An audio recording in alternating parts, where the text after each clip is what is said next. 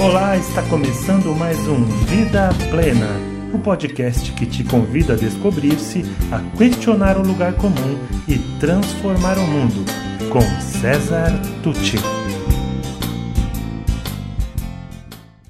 Você sabe quais são os elementos da resiliência, da garra, da pessoa que tem persistência? Você tem noção do quanto isso é importante nos dias que nós estamos atravessando? Você tem alguma ideia de como você pode ajudar seus filhos, por exemplo, a desenvolverem essa capacidade, esse recurso? Vamos falar sobre isso? Aperta a tecla da atenção plena e fica aqui comigo.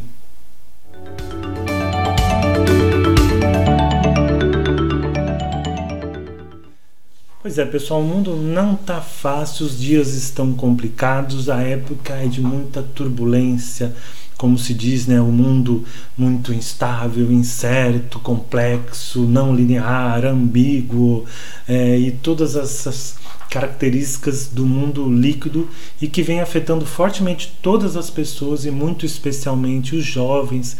É, recentemente saiu até um artigo falando sobre isso, que os nossos jovens nunca, nunca tiveram que encarar é, de tão perto, de conviver tão perto com a ideia da finitude, da morte, no momento que é para se viver sonhos, projetos, expectativas, onde eles estão tendo que ficar tanto tempo fechado em casa, fechado com os pais o tempo inteiro, que é algo antinatural nessa idade, eles querem sair, estar com os amigos, e o impacto que isso está tendo no seu estado mental, na depressão, em casos de suicídio, enfim, é um, é um, são tempos que precisam da nossa presença e nossos filhos, nossos alunos, nossos jovens precisam da nossa presença.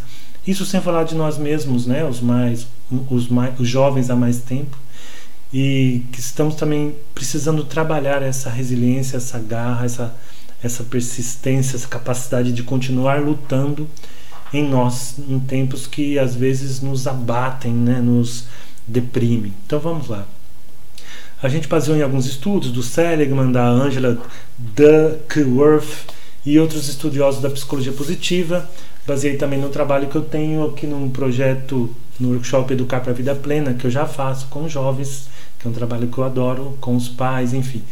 Então nós vamos discorrer seguindo a linha desses pensadores e vamos trabalhar a, a garra, a resiliência, pelos seus quatro elementos principais. Porque assim, não nasce do nada, né? Estudando, conforme a psicologia positiva foi estudando as pessoas que tinham essa força interior, ela começou a notar padrões é, presentes nessas pessoas e chegou, e chegou a, a, quatro padrões. Nós vamos falar desses quatro padrões, desses quatro, digamos, pilares, posturas.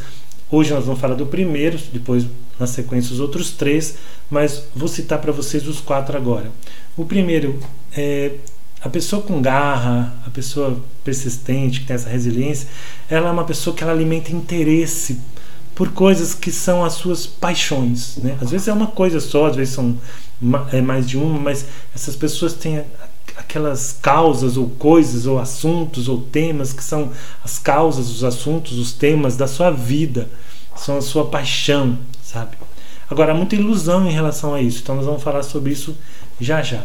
O segundo elemento, essas pessoas, elas se tornam boas nisso, elas se aprofundam nisso, elas mergulham, né? Porque senão não é paixão, é uma, uma paquera com aquele assunto. A paixão mesmo envolve um mergulho naquele assunto, naquela causa, naquilo que apaixona a pessoa. E esse mergulho se faz através da prática, da prática, da prática, da prática, da repetição, da repetição, da repetição. E a pessoa vai ficando cada vez mais é, aprofundada, digamos assim, mais especialista naquilo, mais envolvida com aquilo, mais apaixonada até por aquilo, porque ela vai num nível que é o nível da excelência normalmente quando ela tem aquela paixão. E a própria paixão alimenta essa vontade de mergulhar e a vontade de mergulhar aumenta essa paixão e tudo ali é, uma coisa interfere na outra.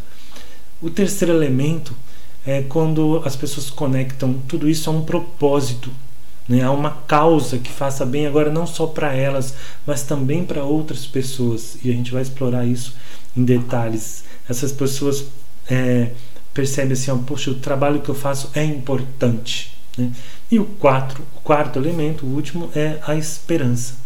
E aí a gente diz que ele é o último, mas na verdade alertam os cientistas que ele, ele tem que estar em todos os outros, em todos os anteriores, na, na fase da, do interesse, na fase da prática e na fase do propósito, tem que estar sempre a esperança. E o que, que é a esperança? É quando você acredita que nós podemos transformar, nós podemos mudar o futuro. Porque se você achar que nada do que a gente vai fazer né, vai adiantar, então para que, que você vai colocar energia naquilo? Então são aspectos bastante interessantes e sérios que é importante a gente pensar. E eu convido você a pensar em relação a você, mas também pensar em relação aos jovens da sua vida. Seus alunos, seus filhos, seus sobrinhos, porque olha, eu te garanto e eu te falo com experiência, esse é um assunto grave e eles estão precisando muito da, da nossa ajuda. E se você é um jovem que está me ouvindo, aí um dos meus alunos, então comenta aí também, me fala, porque você tem o lugar de fala, né? Você pode me dizer o que, que você está passando, está pensando e como isso está impactando em você. Bom, vamos falar então no interesse. Primeiro surge o interesse. Né? As pessoas determinadas elas se encantam com alguma atividade é, e, e, e aquilo é, elas consideram aquela atividade importante, elas se encantam com aquela atividade como um todo, mas já combatendo as ilusões, elas reconhecem que no meio daquilo, daquela causa, daquilo que é a sua paixão, pode ser um esporte, pode ser um trabalho, um, um ativismo, pode ser um estudo, pode ser o que for. Sempre vai ter ali atividades menos interessantes, atividades chatas, faz parte, no meio mesmo daquilo que nos apaixona, tem alguma coisa que às vezes não nos agrada. Né? Se a gente for trazer para o campo do relacionamento, você pode ser apaixonado por alguém, mas esse alguém sempre tem uma, uma mania, um hábito ou algo que ela faz que você não gosta tanto e normal, ok, isso, isso faz parte da vida. É, o que, que é importante destacar sobre essa paixão? Primeiro, é, ela acontece na vida, ela acontece na ação, ela acontece na, na integração do ser com a vida, com o outro, com, com, com o coletivo. Ela, ela não acontece você ficando só no seu mundo mental.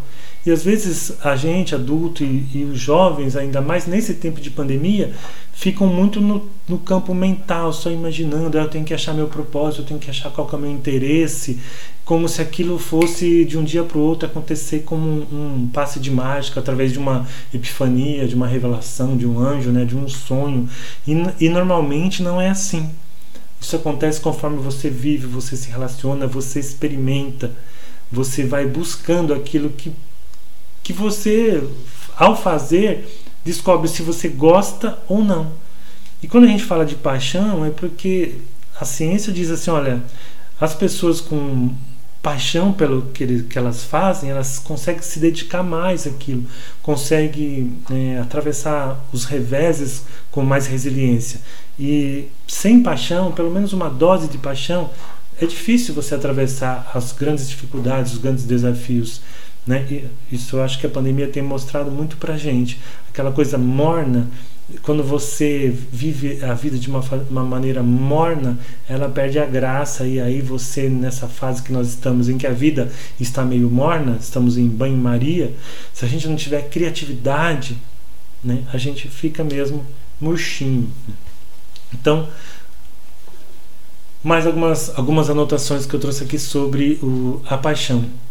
A gente fala que os jovens não têm iniciativa ou não têm não sabe o que quer, né? Como se não fosse natural.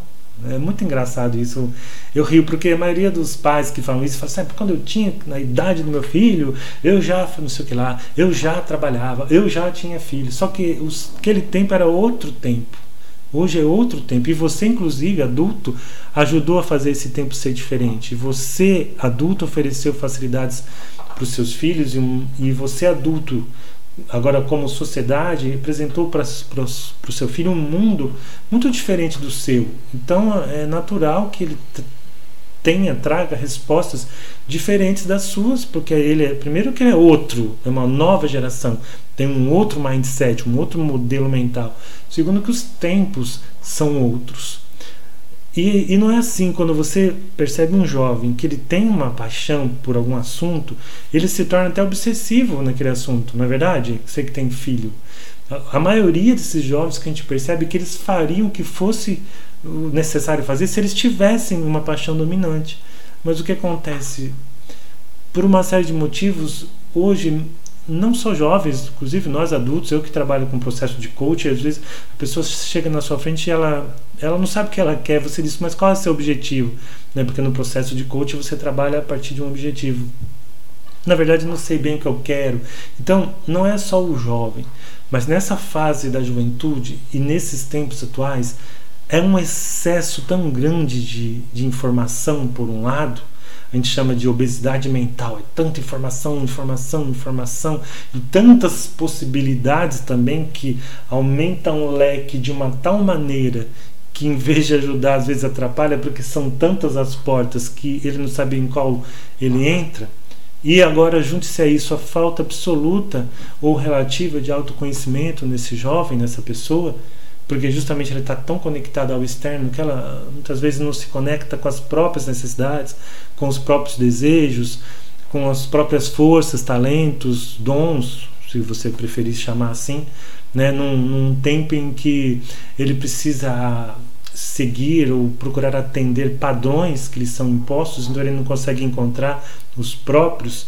Junte-se essas esses elementos todos o que você encontra um jovem que ele realmente não sabe o que ele quer e pelo que ele se interessa. Não são todos, mas há um, há um grande número.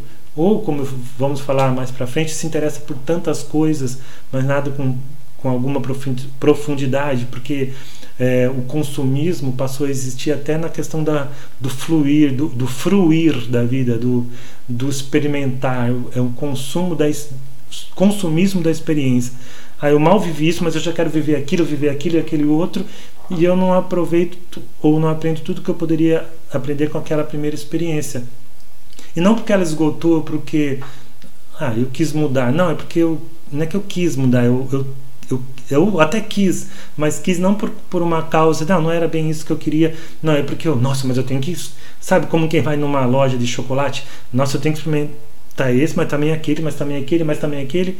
No fundo, mistura todos os gostos, você já não sabe o que é o que, e ainda tem uma dor de barriga no final, né? Então, o que, que é E é por isso que a Angela Duckworth, do livro Garra, ela diz assim: se eu pudesse, se eu tivesse que dar um conselho para uma assembleia de jovens e eu só pudesse dar um conselho, eu diria: cultive uma paixão. Mas olha só a palavra que ela usou: cultive. Porque começa com interesse. Ah, tem um assunto que te interessa, sei lá, é, é sobre a natureza, sobre um esporte, sobre a desigualdade social, sobre selos, sobre livros, sobre histórias em quadrinhos, sobre mangá. Não sei, tá? Você que vai saber começa com interesse, mas esse interesse não vira uma paixão, assim, é você tem que cultivar. Aí você vai mais vai pesquisar mais sobre aquilo, você vai entender melhor como aquilo se dá, como aquilo é produzido, ou quais os assuntos estão envolvidos ali naquele tema. E isso vai ampliando o seu interesse ou não, ou você descobre, bom, não era bem por aqui. Aí você, tudo bem, você vai experimentando, né? Essa é a grande fase de experimentar. Puxa vida, se a gente não fizer isso quando a gente é jovem, a gente vai experimentar quando? Então, ao interesse é, inicial deve-se seguir o cultivo, o cultivo desse interesse. Né? E os pais, os professores, as sociedades podem ajudar. Ajudar como? Oferecendo oportunidades de experimentação. Porque, como eu disse, a identificação de um interesse acontece com a vida. Você já deve ter visto é, pai que é músico. E aí tem lá os instrumentos em casa, porque ele toca isso, toca aquilo, vai o pessoal tocar no fim de semana, então tem lá. Aí de repente o menino descobre um pandeiro lá e começa a tocar, e aquilo ele descobre, puxa, isso aqui me interessa, como é que essa história tem um ritmo assim, tem um ritmo assado, né? Porque esse é um detalhe muito interessante. Todos os assuntos têm aspectos a serem explorados, aprofundados. Porque para quem está iniciando, a novidade é aquilo que ele nunca viu. Então, o pandeiro, puxa, nunca tinha visto, nunca tinha mexido no pandeiro. É, agora, para o especialista, o cara que se aprofunda, o cara que se aprofunda, a, a, a novidade está nos detalhes. Ele descobre uma nova batida, um jeito de tremer, um jeito como ele abafa o som do pandeiro. E aí ele vai, vai desenvolvendo ali uma, uma excelência naquilo. Né? Então, isso alimenta a pessoa, gente.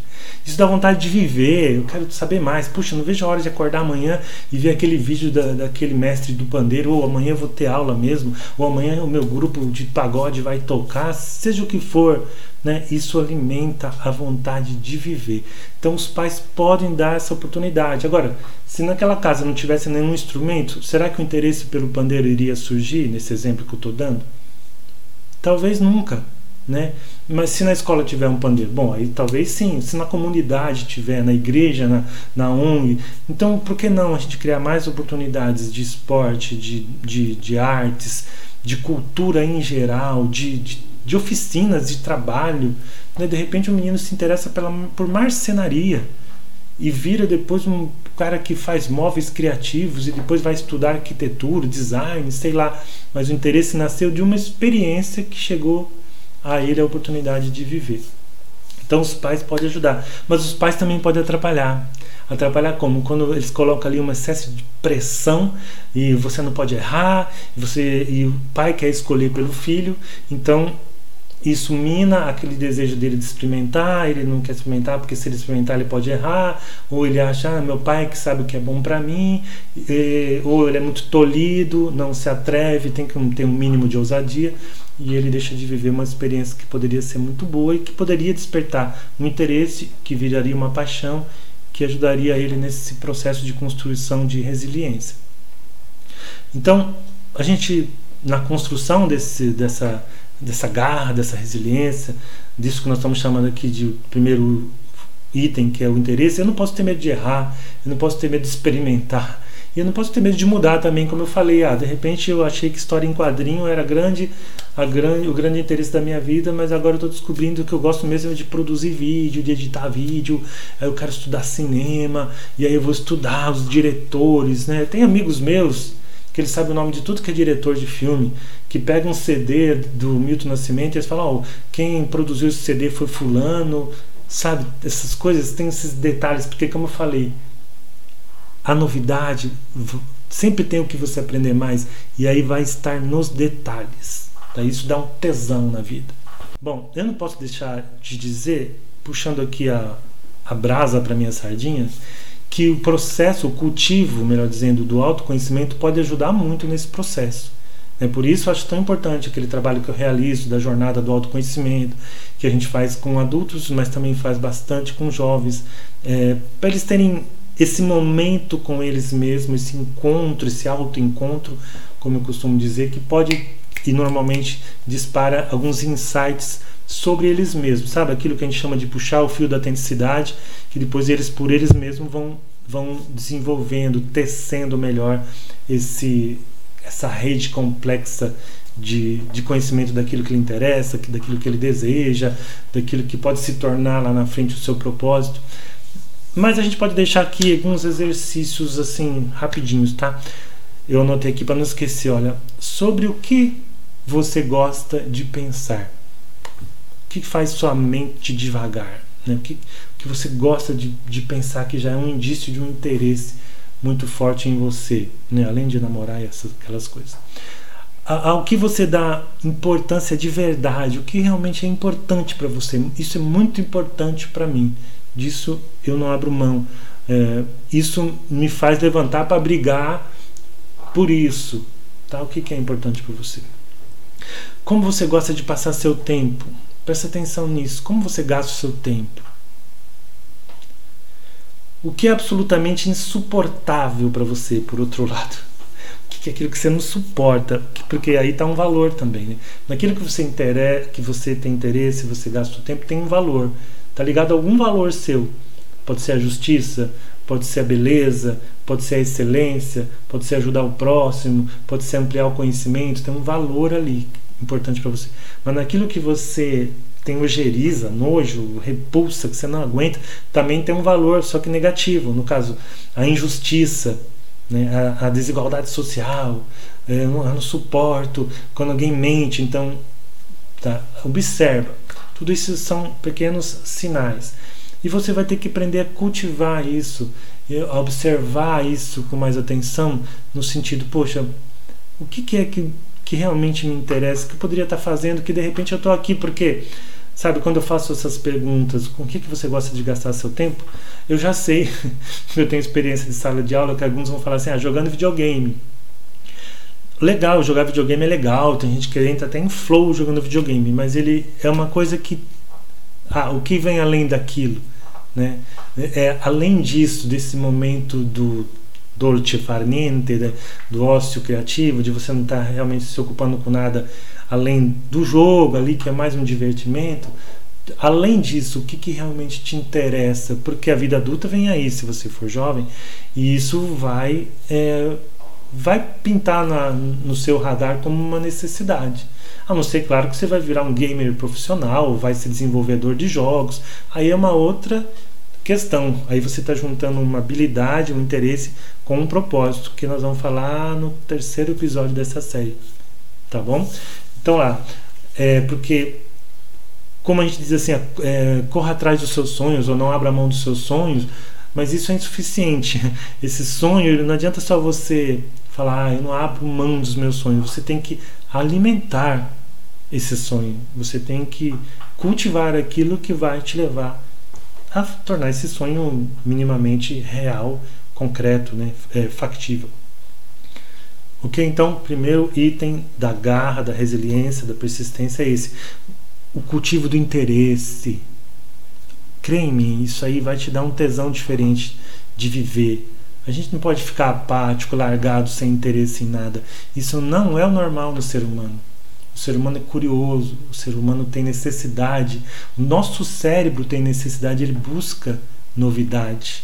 Né? Então, cuidado, se você está muito apático, talvez seja hora até de buscar uma ajuda profissional.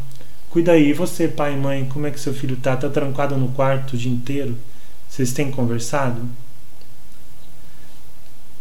Até a próxima.